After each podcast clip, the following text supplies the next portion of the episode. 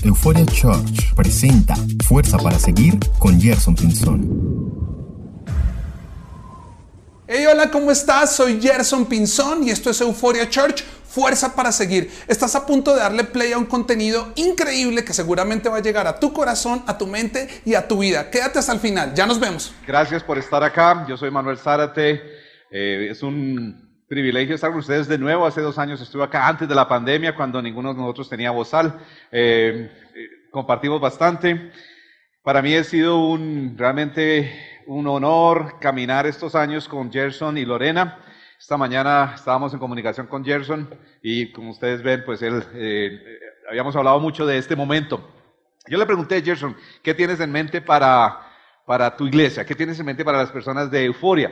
Dijo, lo que estamos trabajando es el, deseo de convertirnos en personas de influencia de lunes a viernes, de poder realmente ser personas que sean parte de la solución y no del problema en lo que hagan, en sus universidades, sus colegios, sus trabajos, donde estén.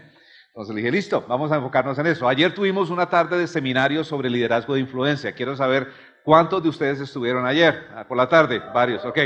Esto va a ser complementario a eso. Vamos a ver la vida de alguien de quien Jesús dijo que era la persona más grande que había existido en la tierra.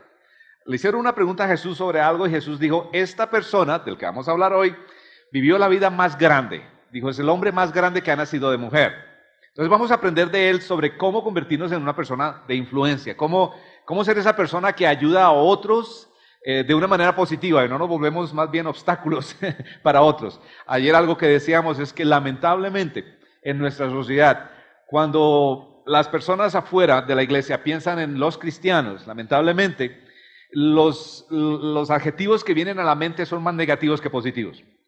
Entonces vamos a ver cómo quitarnos del camino en un sentido para que Dios pueda brillar en la vida de las personas, para eh, seamos de nuevo parte de la respuesta y no un problema más. Em, estoy acá, mi esposa está, antes estaba mi hijo y su prometida, está mi hermano, varios amigos eh, nuestros eh, que están visitando esta mañana también. Vivimos en Estados Unidos, un poquito así rapidito de mí, siempre es bueno escuchar quién es la persona que está al frente. Es colombiano, pero pues desde muy joven, a los 18 años, llegué a Estados Unidos hace unos 20 y he pasado el... Eh, aquí alguien se está burlando, la única persona que se burló. Pero he hecho diferentes cosas y, eso también para algunos que, que, a veces dicen, bueno, tengo diferentes intereses. Yo soy una persona ecléctica. ¿Qué significa eso? Pues que, que me interesan varias cosas y no me ubico a veces en ninguna de ellas, pero soy académico, eh, he, he viajado el mundo compartiendo de la palabra de Dios y mi deseo siempre ha sido ser un puente entre la iglesia y la sociedad del momento, yendo a la sociedad del momento a mostrar los beneficios del mensaje que Dios depositó en su palabra y en la iglesia. Y e yendo a la iglesia, capacitando y motivando a los cristianos a hacer lo que queremos que ustedes hagan, que sean de influencia en el mundo, que sean parte de la solución, que sean la luz y la sal de la cual habló Jesús. Entonces, a eso me dedico. Eh, con mi esposa bailamos mucho, hacemos zumba, pero también me gusta mucho el, el, mundo de, de, la ley. Soy eh, parte de la reserva en lo que es el departamento del sheriff en Estados Unidos. O sea, me gusta todo eso de la ley, del orden, de la justicia, y por eso digo que soy un poco ecléctico. Tenemos tres hijos, nos especializamos en productos finos para uso femenino eh, hacia futuro. Eso, un poco, de, un poco de mí. Bueno, vamos a empezar el tema de hoy, pero antes quiero promover un libro que tengo abajo. Es eh, un libro que escribí hace unos años y para las personas de ayer le estábamos dando un especial. El libro vale 30 mil y ayer, el especial de ayer lo extendemos a hoy. Vale 30, pero si tú compras dos solo pagas 60 mil. ¿okay? Entonces abajo lo puedes, eh, lo puedes recibir. De nuevo, solo dos se rieron. Malos chistes, pero por decencia uno se ríe, oye, por favor. Ok. Para empezar el tema, antes de hablar de esta persona, que se llama Juan, Juan el Bautista, voy a, a ubicarnos con dos casos ficticios.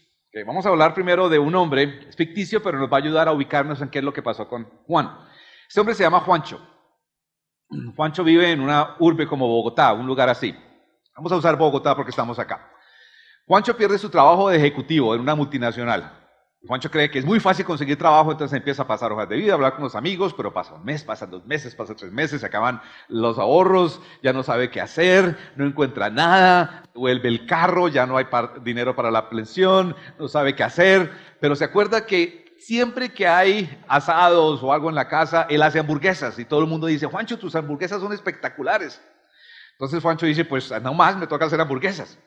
Y se compra un carrito de hamburguesas y va y se pone allá a la salida del estadio y empieza a vender hamburguesas. Y la gente dice, oye, buenísima, la gente viene por más, pero se han acabado. Y dice, ¿vas a venir el próximo domingo? Sí, sí, sí. El próximo domingo trae tres carritos, se consigue dos durante la semana, dos amigos se vienen, vende todo. Le empieza a ir también que para el próximo domingo ya no solo está en el estadio, sino se va a todos los lugares de la ciudad donde practican fútbol, donde juegan fútbol, donde hay gente, allí se va. Y ya tiene 50 carritos. Empieza a crecer tanto, luego ya va de 50 a 200 carritos. En tres meses el hombre está tan bien, tan bien, que en el periódico local sale la noticia. McDonald's fracasa, bancarrota para Burger King, salen de Colombia.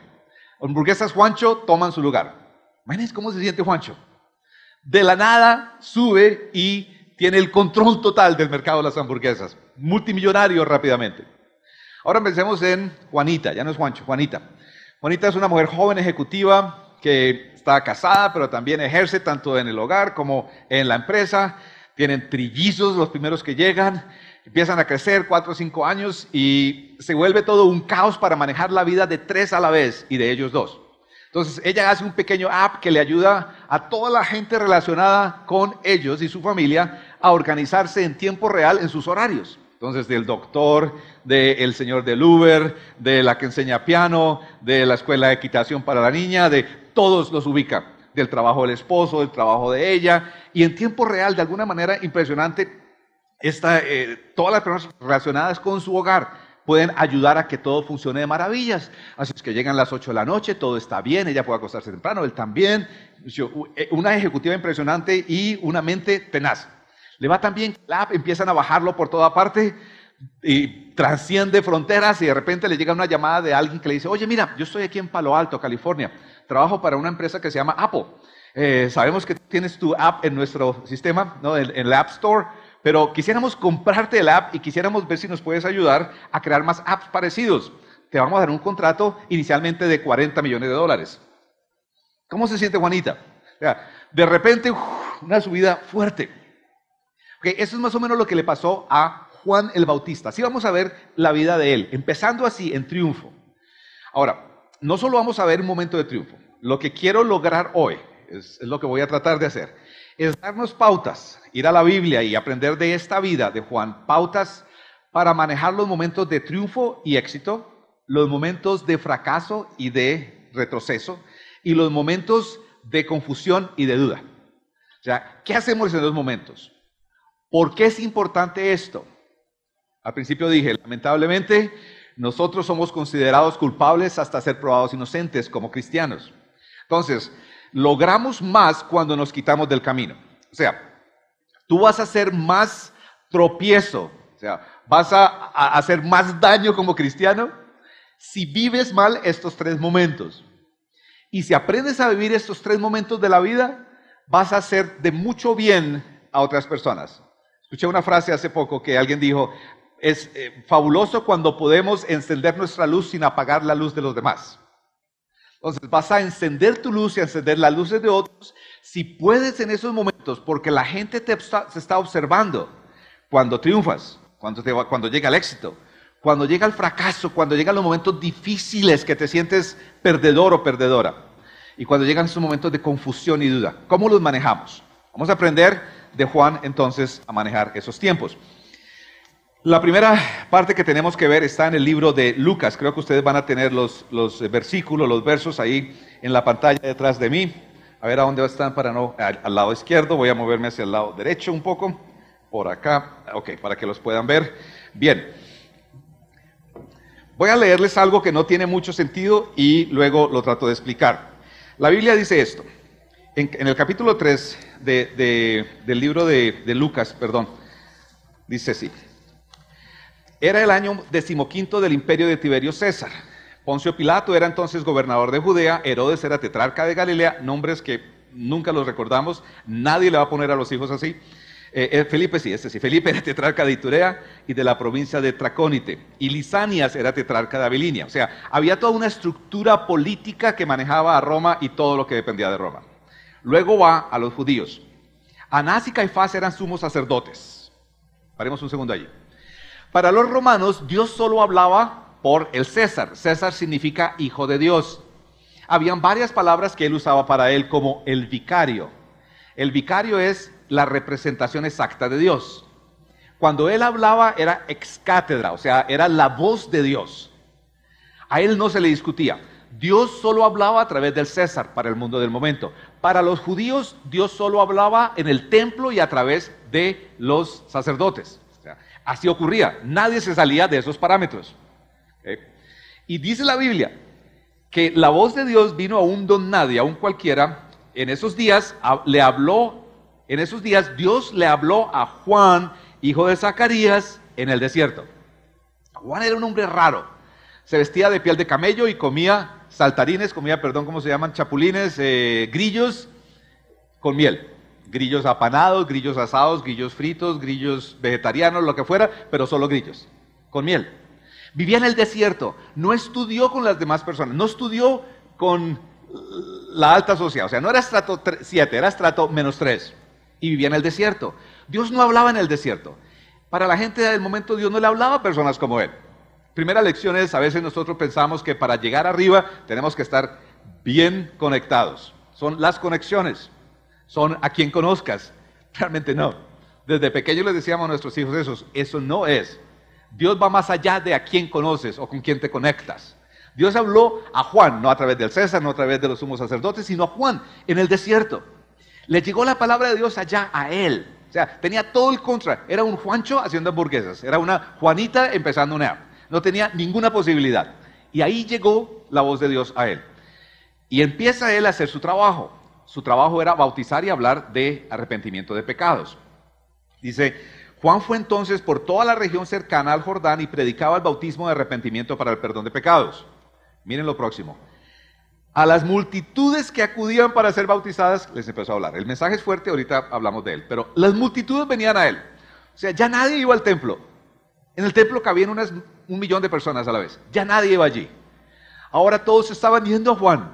O sea, ¿cómo te sientes en ese momento cuando realmente estás en primera clase? Cuando estás arriba en la cima, cuando tu nombre llama la atención, cuando eh, te dan la promoción en la empresa, cuando puedes comprarte ese carro que a otros les causa envidia, cuando esa persona que tanto te gustaba te dice sí, ya puedes lucirla o lucirlo, cuando, ¿cómo te sientes? Así está él. No solo la multitud, miren, Dice, también unos cobradores de impuestos llegaron para ser bautizados. ¿Cobradores de impuestos? Esta gente solo se metía con las personas más importantes que ellos, muy pocos más. No con un Juan. No solo vienen ahí, pero ahora vienen a someterse. Nosotros no entendemos el bautismo. O sea, en aquella época, cuando yo me bautizaba, yo le estaba a la persona que me bautizaba, o en el nombre de quien yo me bautizaba, yo le estaba diciendo, de ahora en adelante, tú eres mi jefe, más o menos como cuando uno se casa como hombre que le dice a la esposa, de ahora en adelante tú eres mi dueña, perdón, de ahora en adelante somos uno para el otro. Más o menos eso, eso era el bautismo. Ellos vienen en público a decirle a Juan, Juan, tú eres importante. O sea, del country club le llaman y le dan una membresía gratis. O sea, llegan al avión y lo ponen en primera clase, sin haber comprado. Esa clase de cosas es lo que está pasando. Pero no solo ellos, miren también, unos soldados también vinieron a él a preguntarle y se bautizaban.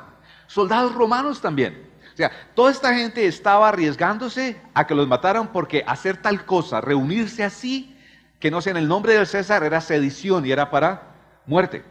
Todos estos, por Juan. Está en el momento de triunfo. Ahora, ¿cómo manejó Juan ese momento? ¿Qué vemos en la Biblia? Si ustedes van ahí a la Biblia y, leen el resto de ese capítulo, capítulo 3, dice que Juan continuó hablando el mensaje y no cambió. O sea, él no pasó de vestirse de camello a vestirse Gucci. Nada con Gucci, pero no era lo de él. No era lo de él. O sea, él no olía a Carolina Herrera, él olía a piel de camello, pero era lo suyo. Era lo suyo. No cambió. No hay nada malo con él rico y todos esos productos, nada malo, pero no eran para él y él lo sabía. Cuando vemos el mensaje, el mensaje es fuerte. ¿Por qué? Porque miren, ¿cierto que es fácil cambiar lo que nosotros somos para ganarnos el favor de alguien importante? Cuando venían estos soldados, estos publicanos, él pudo haberles dicho, oiga, qué bueno, aplaudirlos, felicitarlos, eh, afirmarlos. Porque nosotros siempre tratamos de impresionar hacia arriba, hacia abajo no impresionamos. Ayer hablábamos de eso. Pero él ni impresionó ni hacia arriba ni hacia abajo. O sea, no cambió Juan para nada. No cambió. No comprometió quién él era. ¿Cuántos hemos conocido personas que de repente les va bien y ganan mucho dinero y cambian contigo? Ya no son los mismos. Hemos conocido personas así. Mi esposa y yo teníamos unos amigos, o pensamos que eran amigos, pero de repente le empezó a ir muy bien a él, muy bien a él. Eh, vivían o viven todavía en Estados Unidos. Estábamos visitando esa ciudad, siempre íbamos ahí cada año por varias razones, nos reuníamos con ellos, pero ahora ya le iba muy bien. Ahora sus amigos ya eran exclusivos, eran los que podían, los que tenían otro avión, porque hablaban de aviones, los que podían hacer ciertas cosas. Un día fuimos a visitarlos, como casi todos los años hacíamos, nos sentamos a tomar un café, como iban ellos, como, íbamos nosotros, estaba la cámara de entrada de su casa, timbramos, eh, escuchamos la voz de un hijo adentro diciendo, mami, es los Zárate. Y silencio, escuchamos silencio. Nunca salieron, la mamá estaba allí, pero nunca salieron. o sea, nos dimos cuenta que ya no querían ser amigos nuestros. Entonces nos fuimos. Todos hemos conocido personas que han sido corruptas, corrompidas, perdón, por llegar arriba. Cambian, cambian. Exigen cierto tratamiento. Exigen que se les trate de cierta manera, que se les diga cierta cosa. Jesús no era así, y lo que me encanta. Juan no era así, por eso Jesús dijo, Juan es el hombre más grande que ha nacido de mujer. No cambió, no cambió. Ahora, ¿qué hizo que Juan no cambiara? Hay un concepto en la Biblia, un concepto teológico, que es lo que tienen que aprender, se llama la gracia de Dios. ¿Qué es la gracia de Dios? La gracia de Dios básicamente es el reconocimiento que las cosas que yo gano, que logro, no las gané ni las logré yo. Dios me las dio. Dios me las dio. O sea, no fui yo, no fui yo. Sacaste 100 sobre 100 en el examen de saber, el SAT, ACT, lo que sea. Gracias Dios que me ayudaste. Yo sé que yo no lo logré.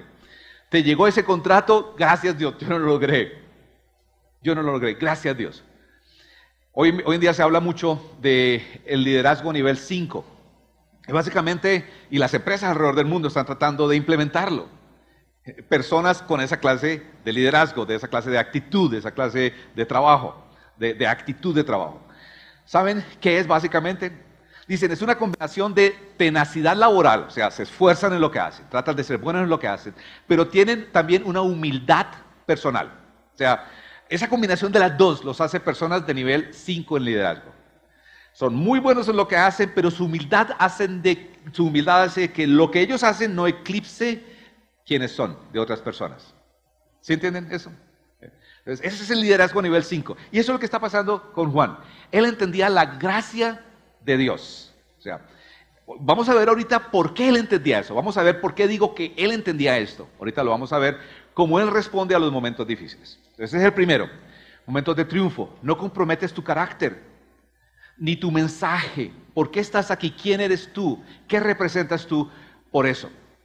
Porque ahí es donde muchas personas, muchas personas van del idealismo, van, perdón, de la convicción a la conveniencia. ¿Por qué? Cuando Dios sacó al pueblo suyo de Egipto y los llevó a la tierra prometida, les dijo algo interesante. Les dijo, los voy a llevar a una tierra de mucha prosperidad. Y les da una advertencia. Dice, cuidado de no enamorarse de los dioses de ellos. Cuando subes a ciertos niveles es muy fácil enamorarte de los dioses de las personas que están ahí. Del dios dinero, del dios fama, del dios importancia, del dios nombre, del dios buena atención, de ese dios. Disfrútalos, pero no te enamores de esos dioses. Básicamente es lo que dice la gracia. No, no me lo gané yo, Dios me lo dio, entonces no tengo de qué engrandecerme. No lo hice yo, lo hizo Dios. Esa actitud hace que te mantengas como una persona humilde. Ahora las cosas cambian de la noche a la mañana, ¿cierto? A veces pasamos de ahí a muy abajo. Hace un tiempo, hace ya muchísimos años, vi un comercial que me llamó la atención. Era de un hombre que va corriendo por un aeropuerto, ¿no? Y, te hacen entender que lo va a dejar el avión. Corra, corra, corra, corra. Y ya cuando va a llegar para cerrar la puerta, alcanza a entrar. Ah, está jadeando de, haber corrido. La, auxiliar de vuelo lo recibe con una sonrisa. Él muestra su tiquete. Cuando muestra el tiquete, ella cambia. Mm, ah, ah, usted. Ah, ok. Y le muestra hacia dónde tiene que ir. Allá atrás. Y empieza el hombre a caminar y camina por primera clase, primero, ¿no? Como siempre pasa. Y nos muestra la cámara como las personas está ahí, están están estirando, sacando el, el, descansapiés, están reclinándose en esas sillas de cuero, huele a cuero aún en la televisión. Es, es espectacular, ¿no? Le están trayendo pañitos de, de, húmedos, sirviendo champaña, todo. Eso es primera clase. El hombre sigue caminando y de repente, mueve una cortina así y entra a lo que es coach, a lo que es eh, económica. Y apenas abre la cortina, una gallina salta y salta así, y, y, un niño gritando, otro niño jalándole el pelo a la persona al frente, mejor dicho, un infierno total ahí. Y ahí para el comercial y dice algo. Dicen, en nuestra aerolínea todos son primera clase. Pero lamentablemente la vida a veces nos lleva de primera clase a económica. Recibe esas malas noticias de algo de salud. ¿Te, has, ¿Te percibes o te das cuenta de que te han estado engañando? El jefe te dice, no más. La competencia desleal se sale con la suya y ya no tienes. Revisa la cuenta de banco y ves que, ay, te han robado una cantidad de dinero. O sea, ese sentimiento que tenemos todas veces en la vida cuando ha pasado algo horrible, acá lo sientes, ouch, muy feo, muy acá. Acá en el mesenterio acá en este órgano que está en el, en el centro del ser humano, que lo llaman un, un, segundo cerebro porque tiene neuronas también. Ahí sentimos todo, como una, una montaña rusa. Uf, horrible. Cuando pasamos de primera a económica. Cuando de repente vemos que vamos a quebrar y la competencia está muy bien. ¿Qué hacemos? ¿Cómo manejó Juan esos momentos? Miren, llegó un momento en que ya la multitud no venía a él. Y los discípulos vinieron y le dijeron algo interesante. Le dicen en Juan capítulo 3, versos 26 en adelante, dice así. Fueron entonces donde estaba Juan, sus propios discípulos, y le dijeron, rabí, maestro, maestro, oye tú, famoso hombre de negocios, oye tú, gran corredor de carros, oye tú, importante actor o actriz, oye tú, predicador reconocido, oye tú, rabí, ¿te recuerdan quién tú eres? Resulta que el que estaba contigo al otro lado del Jordán y de quien tú diste testimonio de Jesús, bautiza y todos acuden a él. Oye, esa persona que trajiste a la, empresa colocó la competencia. Oye, tu novio decidió casarse con alguien más y nunca te dijo. Oye, eh, de nuevo, esas noticias. A alguien le está yendo mejor. Si te comparas en este momento estás mal. ¿Cómo manejamos eso? ¿Cómo lo manejó Juan? Me encanta lo primero que dice, y es así. Si la gracia de Dios te ayuda a manejar los momentos de triunfo y éxito, la soberanía de Dios nos ayuda a manejar los momentos de fracaso y de retroceso. ¿Qué es la soberanía de Dios? La gracia dice todo viene de Dios, gracias a Dios. La soberanía dice Dios está en control. Por más que duela, por más feo que se sienta, por más extraño que sea, por más raro que parezca, por más imposible que sea, algo adentro me dice, esto es parte del plan de Dios, Dios está en control. Miren lo que dice Juan, nadie puede recibir nada si no les es dado de Dios. O sea, si yo estoy en sí, esto es parte del plan de Dios. Uy, qué fuerte, qué fuerte, qué fuerte. Ahora, para los cristianos, si no eres cristiano todavía cristiana, tápate los oídos. Cuando alguien está pasando por un momento así, lo menos que tenemos que ir a decirles esto, ¿ok? ¿Por qué? Porque cuando yo he pasado por momentos así y vienen los cristianos a decirme algo así, no quiero hacer nada más que un puñetazo, ¿verdad? Que decirle vete para la y no digan lo que, lo que sigue porque es mala palabra. Que por favor no digan malas palabras en la iglesia. Pero si alguien está pasando por algo así, tú no puedes decir. Puedes acompañar, puedes abrazar. Pero cuidado cuando alguien está en un momento difícil, ay, Dios va a sacar algo bueno esto. Ay, esto es parte del plan de Dios. Pero, pero, sí podemos ser parte acompañando y orar para que la persona, y si tú eres el que está pasando por eso, llegue a ese momento de entender esto porque no hay nada más que te va a sacar adelante, nada más, nada más. Luego más adelante, en el verso 29 y 30, Juan dice lo siguiente, y no está ahí, pero pueden ustedes buscarlo después. Juan dice, yo a ustedes les dije algo. Yo les dije que yo no era el Mesías. Yo les dije que yo no era el Mesías. Yo les dije que yo estaba acá para preparar el camino para el Mesías. Y lo logré. Entonces, ¿Saben qué es la definición de éxito? Logro de metas propuestas. Eso es éxito. Yo a ustedes les dije que mi meta era preparar el camino para que Jesús viniera y triunfara. Jesús vino, está triunfando. Gané, soy exitoso. Yo no estoy aquí para ser una persona súper reconocida. Yo estoy aquí para tener una plataforma que pueda ayudar a otras personas. Lo estoy logrando. ¿Se me va la plataforma? Pues hago otra. O sea, esto tiene mucho que ver con lo que es propósito. ¿Cuál es mi propósito acá en la tierra? ¿Cuál es? Por eso a veces creo que esa palabra visión es tan mal interpretada. Y a veces dentro del cristianismo nos dicen, tienes que visualizarlo, si Dios te lo dio, te lo dio ponlo en la pared y wow. A veces logramos metas y decimos, uy, ¿por qué logré esta meta? Miren, a mi edad, o sea, en los 50, yo sé que parezco de 30, pero en los 50, hoy en día agradezco más a Dios por las oraciones que no contestó que por las oraciones que ha contestado. ¿Verdad? Me acuerdo en la universidad cuando lloraba por una novia que tenía, pero ¿por qué? Porque mi amigo me la quitó. ¿Por qué? lloraba, Dios, esta era mía, Dios, yo quería esta, no, no me, no me veía sin otra. Y después la vi años después y dije, uy, Dios, gracias que no me casé con ella. gracias. Yo creo que ella dijo lo mismo, gracias que no me tocó este tipo. Y si no hubiera sido eso, no hubiera conocido a mi esposa. O sea, doy gracias a Dios por las oraciones que él no contestó, ¿verdad? uy Dios, gracias, gracias, gracias Señor, porque en esos momentos tan horribles dije cosas y gracias que no me escuchaste. Gracias por no escucharme, Dios. En estos momentos difíciles, Juan pudo haber lo que muchos de nosotros hacemos, compararnos. Ah, no, yo soy mejor, es que yo soy mucho mejor que esa persona. Ah, y empezamos a compararnos, ¿no?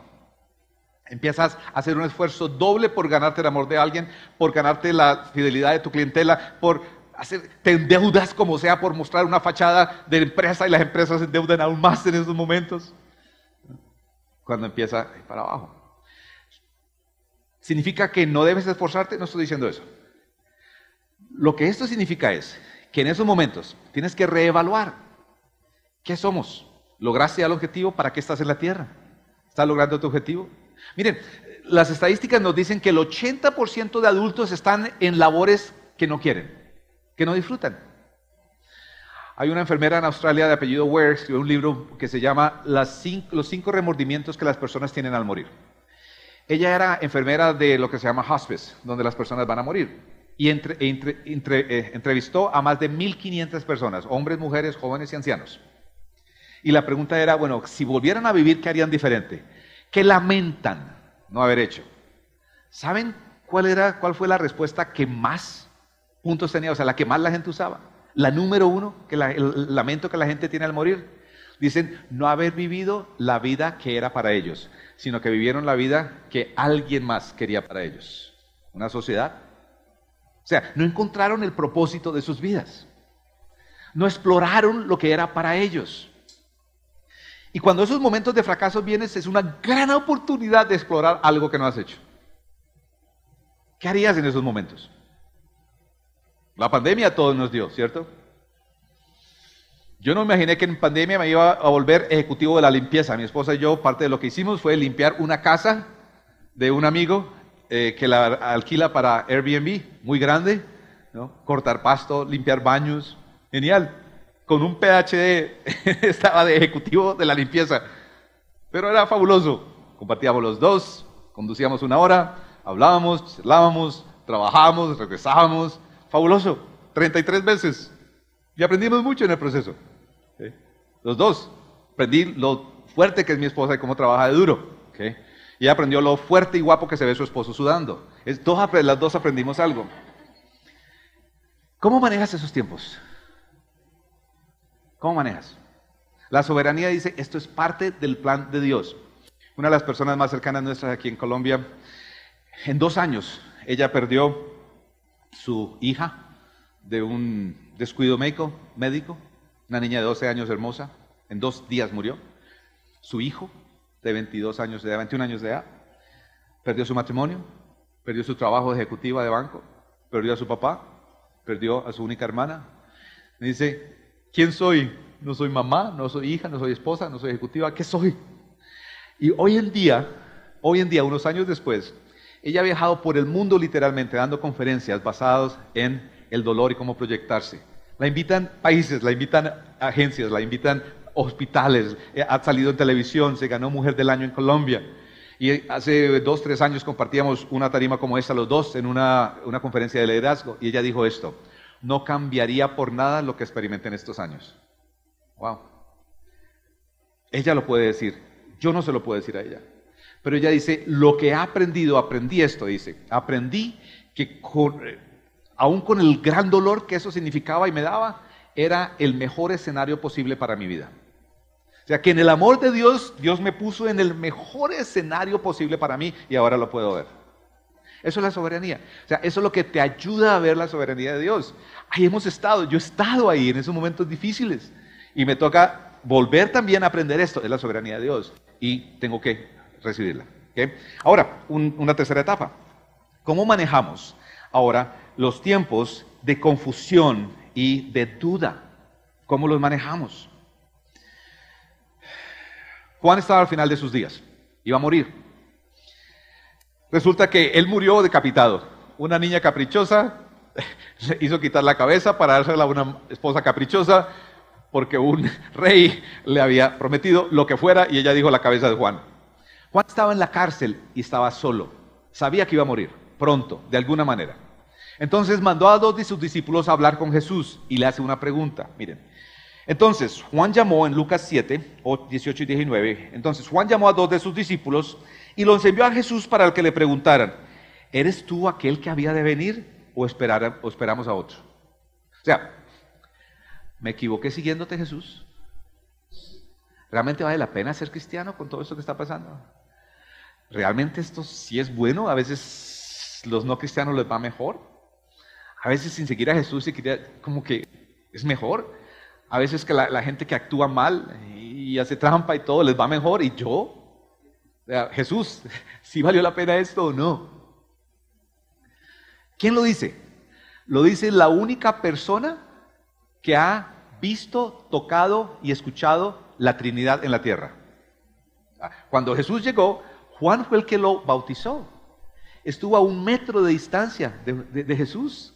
Él lo puso en el agua. Él escuchó la voz del Padre. Él vio al Espíritu bajar, no como una, o sea, no era una paloma, no era, era como una paloma descendería así suavemente. Así descendió. Él estaba ahí a un metro. Él vio los milagros de Jesús. Él, vio, él siguió a Jesús y vio todas estas cosas. Y ahora se rasca la cabeza y dice, ¿será? ¿Que me equivoqué? Estaba dudando. ¿Será si valió la pena? ¿Será este Dios? ¿Por qué es importante esto? Porque a veces nos dicen que los cristianos no, no podemos dudar. Y, nosotros nos pasa lo de los, los pavos que yo conocía en la época de universidad cuando trabajaba los veranos en California. Yo trabajaba en una finca, hice varias cosas. Una de ellas trabajé en una finca de pavos, de piscos, de pavos. Yo limpiaba los galpones, movía los pavos de un lado a otro, pero había un trabajo que tenían dos hombres y siempre quise ese trabajo y no me lo daban a mí. ¿Por qué? Entonces que estos hombres caminaban de galpón a galpón, así despacito entre los pavos, iban con un, saco grande atrás como un costal y un bate, un palo. Y ellos iban caminando y los pavitos que estaban así medio achicopalados, medio cabecibajos, les daban en la cabeza y los echaban al costado y los sacaban. Aprendí que hay una enfermedad que podría matar 20 mil pavos en un día. Gran pérdida. La primera señal de esa enfermedad era depresión. Entonces, estos hombres iban así con los, y apenas lo veían medio chicopalados en la cabeza y los sacaban, los enterraban, en, hacían un hueco gigante y los enterraban, ni siquiera los quemaban. Yo me imaginaba los pavitos, yo me reía solo, me imaginaba los pavitos ahí, uno así achicopalado, la cabeza abajo, todo tristón, y venían los tipos y los otros, llegaron, llegaron, y el pobre pavito, que no lo mataran, le tocaba. A veces somos así los cristianos, ¿no? Ahí viene el pastor, ¿Cómo estás? Bien, aprendemos el lingua evangélico. Gloria a Dios, bien, gracias a Dios. No, con fuerza para vivir del cielo. Amén. Soy eufórico, soy cristiano, soy amén. Todo bien, súper. No, bomba, lo que sea, bien padre, todo. Y se van y de nuevo. Ok, ¿por qué si Juan, el hombre más grande que nació de vientre de mujer, Jesús dijo eso? Tuvo la libertad y Dios lo puso ahí, en la Biblia para que lo leyéramos. ¿Por qué él tuvo la libertad de decir, ¿sabes que me equivoqué? Yo no creo en Dios. No sé si tú eres Dios o no, Jesús. Realmente necesito ayuda porque esto está muy difícil y dudo completamente. Soy confuso. Yo imagino eh, la pared, el, el muro de Dios en Facebook. Muy orgulloso de mi hijo David. Acaba de acostarse con la esposa de Urias y mandó a matar a Urias. ¿Qué es David? Genial. Miren a mi hijo Juan. ¿No? ¿Qué logró tan impresionante? Me vio, me tocó y ahora está dudando de mí. Diferente al Facebook de ahora. Pero él dudó. Dios le dio la libertad y lo puso en la Biblia. ¿Por qué? Bueno, si la gracia me ayuda a vivir los tiempos de triunfo, cuando te va bien, cuidado, dice alguien dijo, cuando te vaya bien, ve a la ventana y di gracias Dios.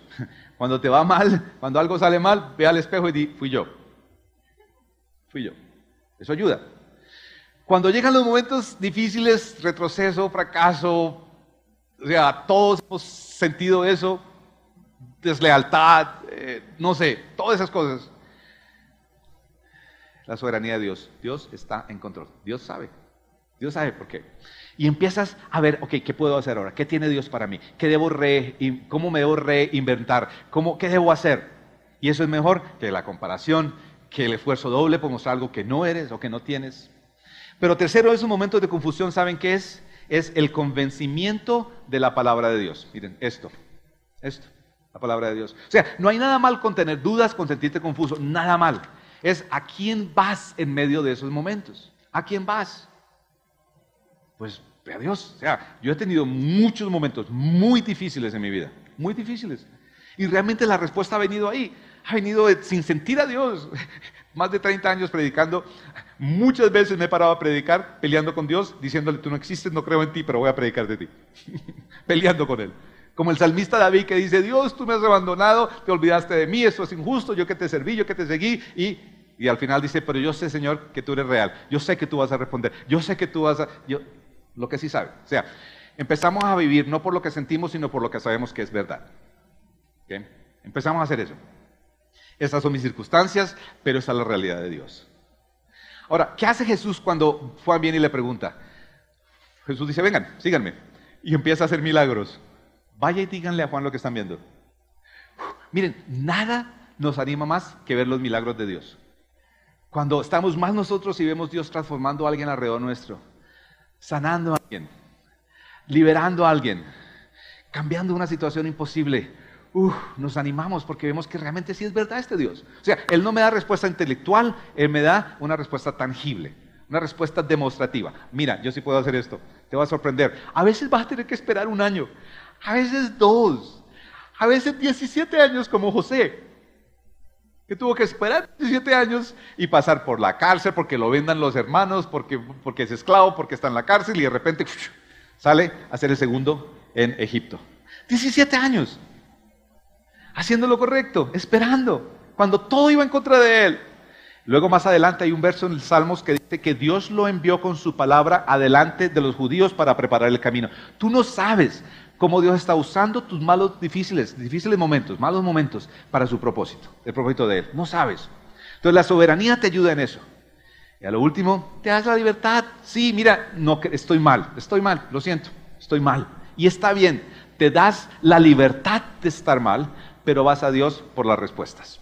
Ahora, ¿cómo podemos tratar de bajar esto? Tres preguntas te haría. ¿Quieres escribirlas? Tres... Eh, ah, Action steps se llaman, o sea, pasos de acción. Primero es este.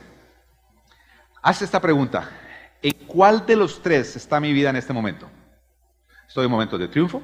¿Estoy en momentos de fracaso, retroceso o estoy en momentos de duda o confusión? Éxito o triunfo, fracaso o retroceso, duda o confusión. ¿Dónde está mi vida en este momento? La primera pregunta. La segunda basada en esa es ¿qué cosas estoy implementando de esto y cuáles no he implementado, que son difíciles para mí. Por lo menos. Bueno, yo sí le doy gracias a Dios por ese momento difícil, pero para mí es muy tenaz esto de lo que acabo de escuchar. Entonces, lo tercero es, te buscas un amigo, una amiga, que te ayude.